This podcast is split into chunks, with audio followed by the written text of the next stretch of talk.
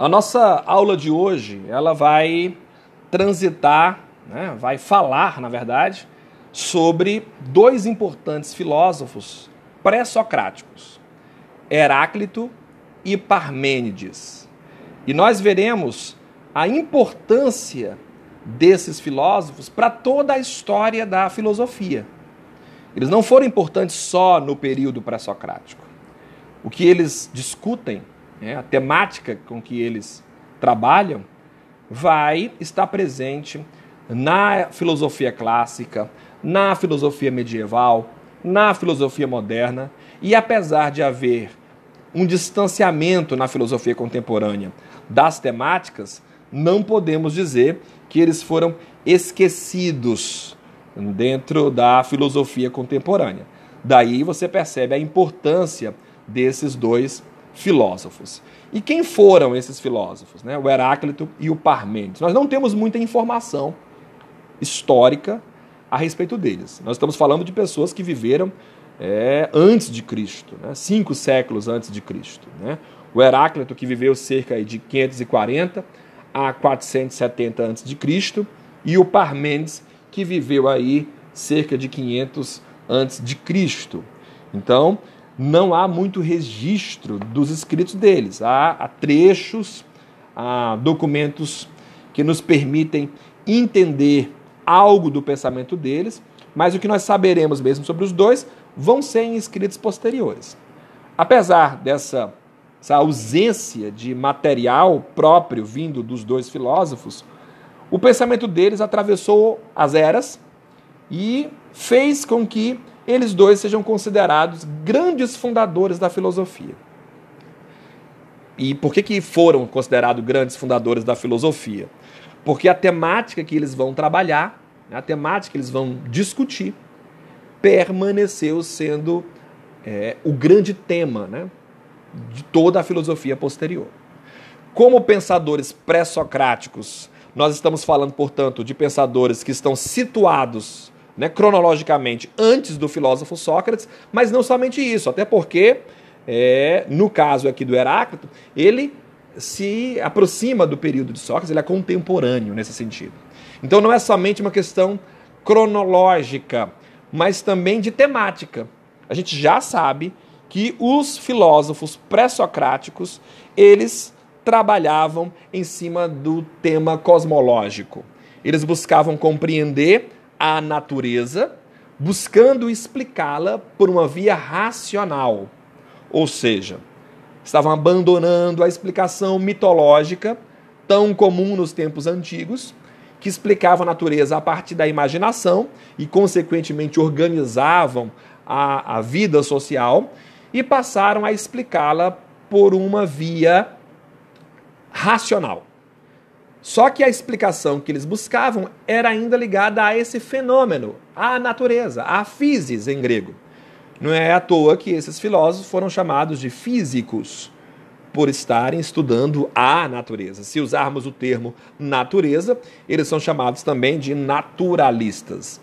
O Heráclito e o Parmênides também são pensadores pré-socráticos e que também buscam compreender esse cosmos, né? ou a fundação, origem é a palavrinha grega arqué, que, dá, que, dá, que aponta para essa questão da origem do cosmos.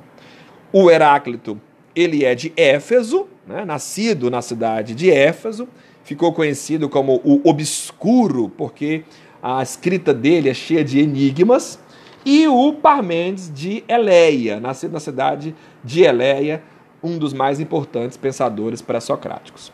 Se tivéssemos que dividir o pensamento de cada um deles em tópicos, eu faria o seguinte: por exemplo, a, filo a filosofia de Heráclito. Eu classificaria ela como uma filosofia que trabalha o tema do mobilismo. A gente vai já trabalhar isso aqui mais. O mobilismo. A doutrina do Logos, né, o pensamento a respeito da razão presente na natureza. Vou já explicar mais também isso. Tá? Sabemos que, como pré-socrático, o Heráclito escolheu o fogo como um elemento originador do cosmos. Não estamos falando de qualquer fogo, mas um fogo primordial. Assim como Tales considerou que a água seria a arqué do universo, Heráclito considerou que seria o fogo. Né? O fogo representaria o elemento que daria dinamismo à realidade, uma vez que o Heráclito defende o mobilismo, que tem a ver com o dinamismo da realidade, ou seja, a realidade em constante transformação e movimento. E o tema dos sentidos e da razão como fontes de conhecimento. São as temáticas que estão presentes no pensamento de Heráclito. As temáticas que estão presentes na filosofia de Parmênides é a ontologia, uma ciência muito própria que podemos atribuir aí o seu, a sua origem, né, o seu nascimento, a sua criação, justamente com esse filósofo. Podemos considerar ele o fundador da ontologia, que nada mais é do que uma disciplina que busca o conhecimento do ser. E essa palavrinha ser é muito importante para Parmênides. É o nome que ele dá para isso que é essencial, para isso que é fundamental na natureza. Então ele busca compreender o que a gente pode chamar de realidade em si mesma. Talvez possa parecer confuso para alguns de vocês. Né? Uma realidade em si mesma. O que é isso, Ivo? Realidade em si mesma é aquilo que é para além das aparências. É aquilo que é para além do que eu vejo, para além do meu olhar, para além daquilo que eu enxergo por meio dos meus sentidos. O que é a coisa em si mesma, ou a essência última dos seres. É isso que busca a ontologia descobrir a essência última de todos os seres. É como se pegasse aqui a minha própria pessoa, ou a, a um de vocês, e vocês então perguntassem: o que é o Ivo? Qual é a essência do Ivo? Então a ontologia vai querer saber de mim muito mais do que a cor dos meus cabelos, do que a minha altura. Ela vai buscar alguma coisa que possa realmente me definir, que possa me explicar por meio de uma essência. É isso a ontologia. O Parmênides é um monista imobilista, e nós veremos já já que a diferença fundamental entre o pensamento dele e o de Heráclito, pois como monista e imobilista, a gente já percebe aqui, pela palavra em si, né, imobilista, que o Parmênides defende uma questão de caráter imutável e imóvel na natureza, então muito diferente aí do Heráclito, e as vias do conhecimento, que em Parmênides se diferenciam, que é a lógica dos sentidos e da razão, que a gente viu ali em Heráclito, quando eu falei da temática dele. Então, as vias do conhecimento é como o Parmênides entende o saber. O conhecimento vem por que vias? E quais deles são, e qual, desses duas, qual dessas duas vias é um conhecimento verdadeiro, um conhecimento legítimo? Então, separando aqui por temas, vamos começar a, a apresentar a vocês o mobilismo do Heráclito e o imobilismo do Parmênides. O mobilismo do Heráclito, pessoal, nada mais é do que a afirmação, tá? Segundo a qual todas as coisas naturais, ou seja, a natureza, estaria em transformação constante. Na natureza, em transformação constante. Num constante devir, mudando o tempo todo. Então, para o Heráclito, não havia na natureza outra coisa senão um movimento e permanente. O tempo todo, todas as coisas estão em movimento. O tempo todo. A célebre frase atribuída a Heráclito, ninguém pode banhar-se duas vezes no mesmo rio, porque o rio não é mais o mesmo. Qual é a lógica aqui, gente? Vamos visualizar aí. Eu estou passando por um rio e quando eu retorno, eu já não passo pelo mesmo rio. E aí vocês, mas como não? As águas pela qual eu passei já fluíram, já foram, já são outras águas. Então o rio em seu movimento, mudou. Só que nós podemos ampliar essa questão. Em Heráclito, não só o rio mudou, eu também mudei. Porque o meu corpo está em movimento constante. Nesse exato momento, minhas células estão aqui é, em pleno movimento. A vida é pleno movimento. Então, para o Heráclito, Essa era a característica essencial da natureza. O pleno movimento, certo? O constante movimento. O Parmênides já considerava que a natureza ela não estava em constante movimento. Ele não acreditava na mudança do ser. E aí vamos lembrar, por ser, ele entende aquilo que é essencial.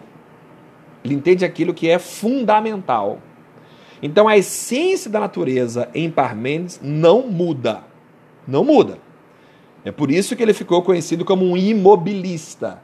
A doutrina de Parmênides é a doutrina imobilista. Aí você pode dizer assim, mas Ivo, isso não é muito ingênuo, não, porque as coisas estão mudando na natureza. Né? A mudança, a movimento da natureza. Como assim elas não mudam? E aí o Parmênides vai explicar é, e vai introduzir, na verdade, na história da filosofia, duas, é, dois conceitos que vão ser muito importantes para a posteridade filosófica: a ideia de essência e de aparência. Na essência estaria aquilo que é imutável. A essência de uma coisa não muda. E a aparência é que pode se pensar na mutabilidade dela. Mas o campo da aparência em Parmênides é um campo ilusório. Então, se a gente pegar o mesmo exemplo que eu dei há pouco da pessoa, né? Vou me pegar como exemplo aqui, o Ivo como exemplo. Isso significaria dizer que o que muda em mim é apenas a aparência. Mas aquilo que eu realmente sou, aquilo que é essencial em mim, não mudaria. Então, o Parmênides inaugura na filosofia essa distinção que vai estar presente em todo o percurso aí da filosofia. Isso é o mobilismo e o imobilismo, caracterizando o pensamento de Heráclito como mobilista e de imobilista o pensamento de Parmênides. Aí voltando para o pensamento de Heráclito e considerando que ele é um mobilista, o que, que significa dizer isso então? Significa dizer que para o Heráclito, a natureza ela é uma espécie de realidade de opostos, de tensão entre opostos. O que é o um movimento? O movimento nada mais é do que uma tensão entre os opostos. Porque se há movimento, é porque você tem uma ponta e outra ponta, né? Tipo, você tem um lugar onde está na direção de um lugar onde você vai. Então você tem dois aí né? pensando até numa linguagem geométrica, né? um ponto a outro ponto. Então, você tem um movimento, algo que se direciona de um lugar para outro. Para o Heráclito, isso era a característica da natureza. Ela era o tempo todo uma composição de opostos que estavam em fluxo, em tensão. Nós estamos falando, por exemplo, do frio e do quente. Nós estamos falando da morte, da vida, do dia e da noite, tá? Seriam elementos antagônicos presentes na natureza, mas que não estariam na natureza de forma desordenada. Não estariam na natureza de forma caótica. Existiria um elemento unificador da realidade que permitiria que esses opostos não estivessem à deriva assim no cosmos, não estivessem sem ordem, sem direção. Portanto, o que é o logos no pensamento de Heráclito? Essa palavrinha logos, que significa razão, né? uma das traduções dela. Seria um princípio unificador da realidade. Uma espécie, gente, de inteligência da real... presente na realidade. Assim como a minha razão pessoal é a unificadora da minha identidade, é aquilo que garante a minha, a minha vida, né? a minha existência, aquilo que garante a existência do todo é o Logos, é esse elemento, esse princípio unificador presente na natureza. Agora uma coisa interessante, que aí já entra para o lugar dos sentidos e para o lugar da razão. Em Heráclito, os sentidos, né, o meu conhecimento sensível, que é baseado nos meus sentidos, eles dão conta de compreender a realidade natural. Ou seja, eles dão conta de compreender o movimento da natureza. Então, para o Heráclito, os sentidos, eles alcançam o conhecimento da verdade. Você compreende a realidade por meio dos sentidos. Eu estou vendo o rio se mover, então eu posso falar do movimento do rio. Porque eu estou vendo, olha só a ideia do ver aí, os sentidos. Mas o próprio Heráclito vai dizer que já essa lógica presente na natureza, ou melhor, esse logos presente na natureza, ele já só pode ser alcançado por meio do pensamento. Não é olhando para a natureza que eu vou compreender o logos. O logos só poderá ser encontrado pelo pensamento. Ele não poderá ser encontrado pelos sentidos somente. Os sentidos apontam para uma característica da natureza e o logos presente na natureza é encontrado pela razão. Então, o que nós percebemos aí na doutrina do logos de Heráclito? De que existe um conhecimento atribuído aos sentidos e um outro conhecimento atribuído à razão. Isso se diferencia bastante da concepção de Parmênides, que considerava que os sentidos, os sentidos não eram produtores de conhecimento verdadeiro. Para o Parmênides, essa via da experiência sensível, que ele chamou de doxa, ou via da opinião, porque a palavra doxa em grego é opinião, tá?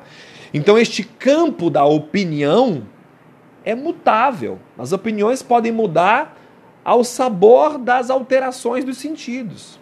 Eu, ora, vejo uma coisa, digo algo. Ora, vejo outra, vou ter que dizer uma coisa diferente disso.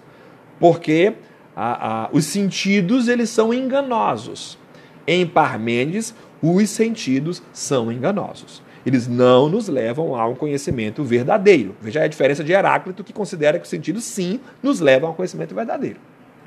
Para o Parmênides, portanto, o único conhecimento verdadeiro possível só poderia ser conhecido pela inteligência, pelo próprio pensamento, pela própria razão. Porque seria por meio da razão, sem o uso dos sentidos, diga-se passagem, que eu alcançaria esse conhecimento que está além da aparência. Olha só, os sentidos me levam apenas para a aparência. Né? E é o conhecimento que me leva para a essência, é a inteligência que me leva para a essência, é a razão que me leva para a essência, para a aletheia, palavra grega para verdade. Portanto, eu só alcanço a verdade das coisas por via da razão. Verdade essa que para Parmênides era imóvel, imutável, indivisível e eterna. De modo que para o Parmênides a verdade ela não mudava. Ela era uma coisa só e permanente. E aquilo que muda, aquilo que transita, não pode ser chamado de verdade. Como eu disse para vocês no início dessa minha fala, esses dois filósofos foram tão importantes porque a próxima discussão, que inclusive nós faremos aqui para vocês, é justamente a discussão sobre os sofistas e Sócrates. Né? Sócrates e Platão aí. Nós temos que pensar sempre Sócrates barra Platão, porque tudo que sabemos de Sócrates de maneira mais efetiva vem de Platão, seu discípulo. E lá nessa discussão que nós veremos em breve, nós perceberemos que os sofistas defendem que não existem verdades imóveis, imutáveis, indivisíveis e eternas no que diz respeito ao conhecimento humano.